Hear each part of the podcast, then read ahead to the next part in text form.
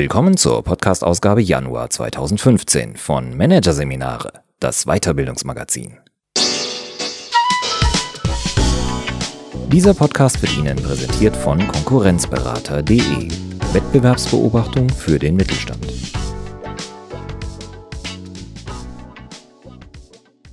Weitere Podcasts aus der aktuellen Ausgabe behandeln die Themen Führungskräfte über sich. Wir sind gefangen im System und Führungskräfteauswahl, Kultur als Kriterium. Doch zunächst TED-Konferenzen Best Practice von der Bühne von Axel Gloger. Das Fazit von Führungskräften nach einem Kongressbesuch fällt oft gemischt aus.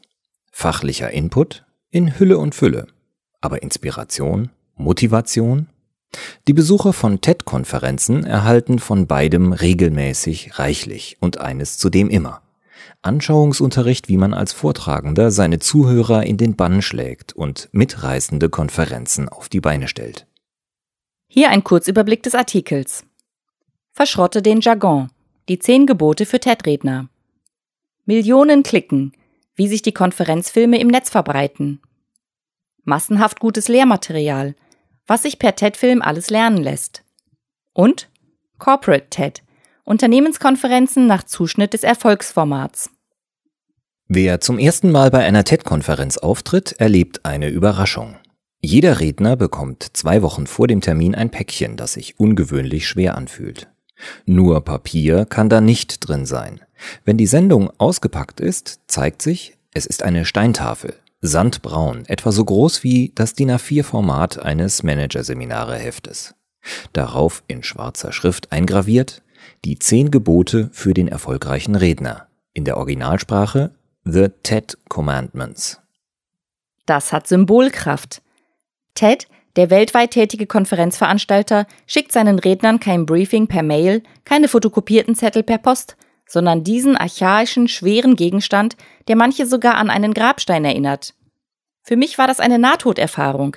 Aber Nahtod ist gut für die Kreativität, beschreibt Schriftstellerin Amy Tan, welche Gefühle sie beim Auspacken des TED-Pakets vor ein paar Jahren hatte. Stein bleibt. Die Tafel lässt sich nicht abheften oder in irgendeinem Stapel auf dem Schreibtisch verkramen. Das ist nur eine von vielen Besonderheiten.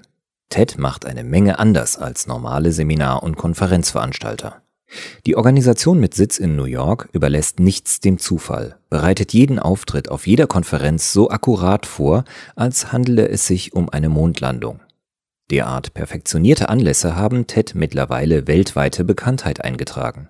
Zusätzlich gestützt wird diese durch eine Verwertungsmaschinerie für Marke und Inhalte, die inzwischen als Benchmark in der Bildungsbranche gilt.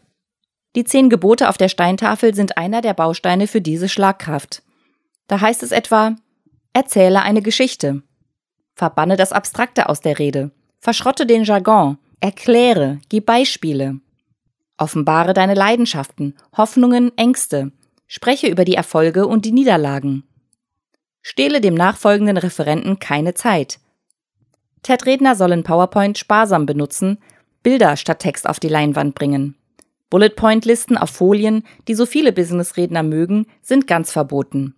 Ein TED-Redner darf auf der Bühne nichts verkaufen, nicht das Unternehmen preisen, dem er angehört, und nicht länger als 18 Minuten reden. Diese Perfektion im Detail ist gut für das Publikum. So vorbereitete und vorteilhaft in Szene gesetzte Redner kommen an. Das belegt der Zuspruch. Ein ausgebucht blinkt im Buchungssystem von TED oft schon lange vor dem Termin. Teilnehmer schätzen die Qualität. Sie wissen, was sie bekommen, ganz gleich an welchem Ort der Erde die Konferenz gerade stattfindet. Sein rigoroses Qualitätssicherungssystem hat sich TED bei McDonald's abgeschaut. Hamburger dieser Kette schmecken auch immer gleich, egal ob das Produkt in Hamburg, Atlanta oder Kuala Lumpur über die Theke gereicht wird. Brötchen toasten, Rindfleischpatty durch den Grill, dann Soße, Salatblatt und die Gurkenscheibe. Und genau wie die Burger-Perfektionsmaschine läuft auch die Konferenz-Perfektionsmaschine auf Hochtouren. Heute finden an jedem beliebigen Kalendertag um die 20 Konferenzen dieser Marke statt, stellt Frank Edelkraut, Geschäftsführer der Mentus GmbH und Experte für Personalentwicklung und Weiterbildung fest. Wie bei McDonald's sorgen auch bei TED die Lizenznehmer für die mittlerweile weltumspannende Verbreitung der Konferenzen. Sie arbeiten genau nach dem Handbuch der Zentrale, das von der Positionierung des Logos, der Ausstattung der Bühne, der Benennung der Konferenz und den Formaten auf der Bühne einfach alles regelt. Die TEDx genannten Lizenznehmeranlässe sind deshalb vom Original TED kaum zu unterscheiden. Aber die Konferenzen sind nur der Nukleus für etwas noch viel Größeres. Ein TED-Anlass, sei er in Stockholm, Köln, München oder Tel Aviv, zieht zwischen 100 und 300 Teilnehmer. Ein Vielfaches davon erreichen die Online-Versionen der physischen Konferenzen. Hier gibt es keinen Buchungsschuss, keine ausverkauften Hallen. So kommen beliebte Vorträge per Digitalverbreitung auf das 40.000 bis 50.000-fache an Teilnehmern eines Offline-Anlasses. Ein Beispiel? Success, Failure and the Drive to Keep Creating. Diesen Vortrag der Fachbuchautorin Elizabeth Gilbert sahen im März 2014 beim physischen Anlass in Vancouver um die 400 Teilnehmer. Acht Monate später kam derselbe Vortrag auf 1,8 Millionen E-Teilnehmer. Sie alle hatten die ständig gratis buchbare 24-7-Konferenz von TED im Netz besucht, die auf der Homepage www.ted.com/talks läuft. Solche Verbreitungsrekorde produziert TED jeden Tag. In der Videothek befinden sich mittlerweile mehr als 1900 Videos zu Themengebieten, die von Klimawandel über Digitalisierung bis Medizin reichen. Eine menschliche Niere aus dem Drucker, die erstaunliche Welt in den Tiefen des Ozeans? Oder Online, aber allein, so lauten die Titel von solchen Vorträgen. Auch zu Business- und Karrierethemen gibt es Vortragskonserven, etwa Deine Körpersprache definiert, wer du bist. Oder Führen Sie wie ein Dirigent. Über die Jahre hat die TED-Zentrale in New York in ihrer Videothek 570 Stunden Lehrmaterial zusammengetragen. Wenn man jeden Vortrag einer Vorlesung gleichsetzt, kommt hier Material für den digitalen Hörsaal zusammen, das für ein dreisemestriges Studium reichen würde. Warum einen teuren Kurs über Gehirnforschung oder Robotik buchen? TED liefert ihn gratis in jeden Winkel der Welt. Einzige Zugangsvoraussetzungen? Internetverbindung und ein Smartphone oder Tablet, sagt Mentos-Chef Edelkraut. Statt sich mit mittelmäßigen Dozenten, schlecht beleuchteten Räumen und PowerPoint-Schlachten abzugeben, die mehr verwirren als klären, können Lernende über die Plattform des US-Dienstleisters Lehrmaterial in bester Qualität bekommen. Ich habe über all die Jahre noch nie einen schlechten TED-Vortrag gesehen, stellt der australische Trainer Tim Longhurst in seinem Blog fest. Die Beobachtung von Trainer und Coach Edelkraut TED liefert einen neuen, hohen Standard für die Präsentation von Lerninhalten, an dem sich alle messen lassen müssen.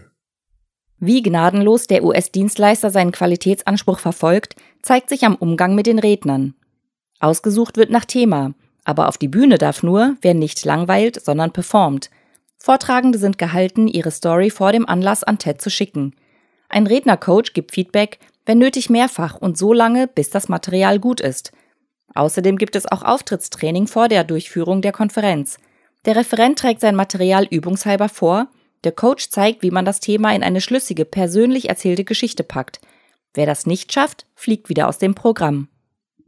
Das ist ein immenser Aufwand, den viele Veranstalter scheuen. Die meisten lassen ihre Redner ohne weiteres Zutun auf die Bühne, begleitet allenfalls durch ein mehr oder weniger lasches schriftliches Briefing per Mail, um dessen Einhaltung sich niemand schert. Das Ergebnis sind mediokre Referate von Professoren, Businesskonferenzen mit schwachen Vorträgen und Trainings, denen die inspirierenden Elemente fehlen. Dass der New Yorker Dienstleister so etwas nicht durchgehen lässt, macht ihn auch für Partner attraktiv. Die Boston Consulting Group, kurz BCG, etwa ging vor ein paar Jahren eine Allianz mit TED ein. Mit dem Know-how des Partners entwickelte der Berater Multi das Format TED at BCG, das einem weltweiten Publikum einmal im Jahr angeboten wird. 2014 wurden BCG-Kunden, ehemalige Mitarbeiter und Partner, nach Berlin eingeladen. Die Strahlkraft der Konferenzmarke sorgte Ende Oktober für ein ausgebuchtes Haus. Der Saal im ehemaligen Kino Komet an der Karl-Marx-Allee war rammelvoll. 16 Referenten jagte Moderator und TED-Europachef Bruno Giussani in der Zeit von 11 bis 18 Uhr wie am Fließband über die Bühne aber die eng getaktete Abfolge kurzer Vorträge gefiel. Teilnehmerverlust am Nachmittag? Null. Zuschauer, die anfangen, mit ihren Smartphones und Tablets zu hantieren? Keine.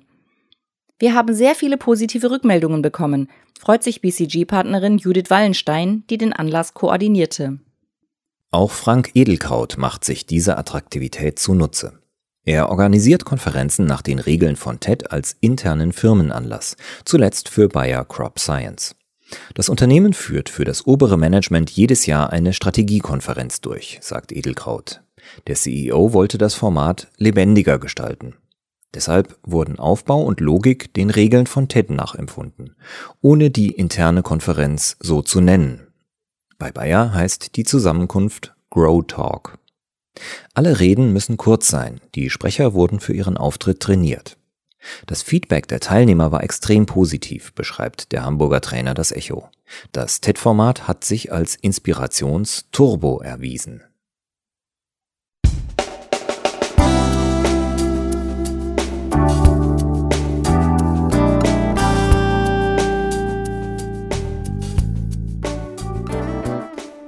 Sie hörten den Artikel TED-Konferenzen Best Practice von der Bühne von Axel Gloger aus der Ausgabe Januar 2015 von Managerseminare, produziert von Voiceletter. Weitere Podcasts aus der aktuellen Ausgabe behandeln die Themen Führungskräfte über sich. Wir sind gefangen im System. Und Führungskräfteauswahl. Kultur als Kriterium. Weitere interessante Inhalte finden Sie auf der Homepage unter managerseminare.de und im Newsblog unter managerseminare.de/blog.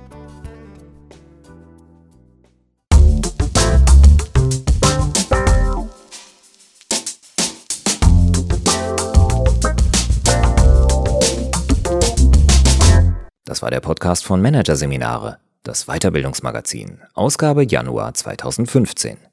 Dieser Podcast wird Ihnen präsentiert von www.konkurrenzberater.de. Wettbewerbsbeobachtung für den Mittelstand.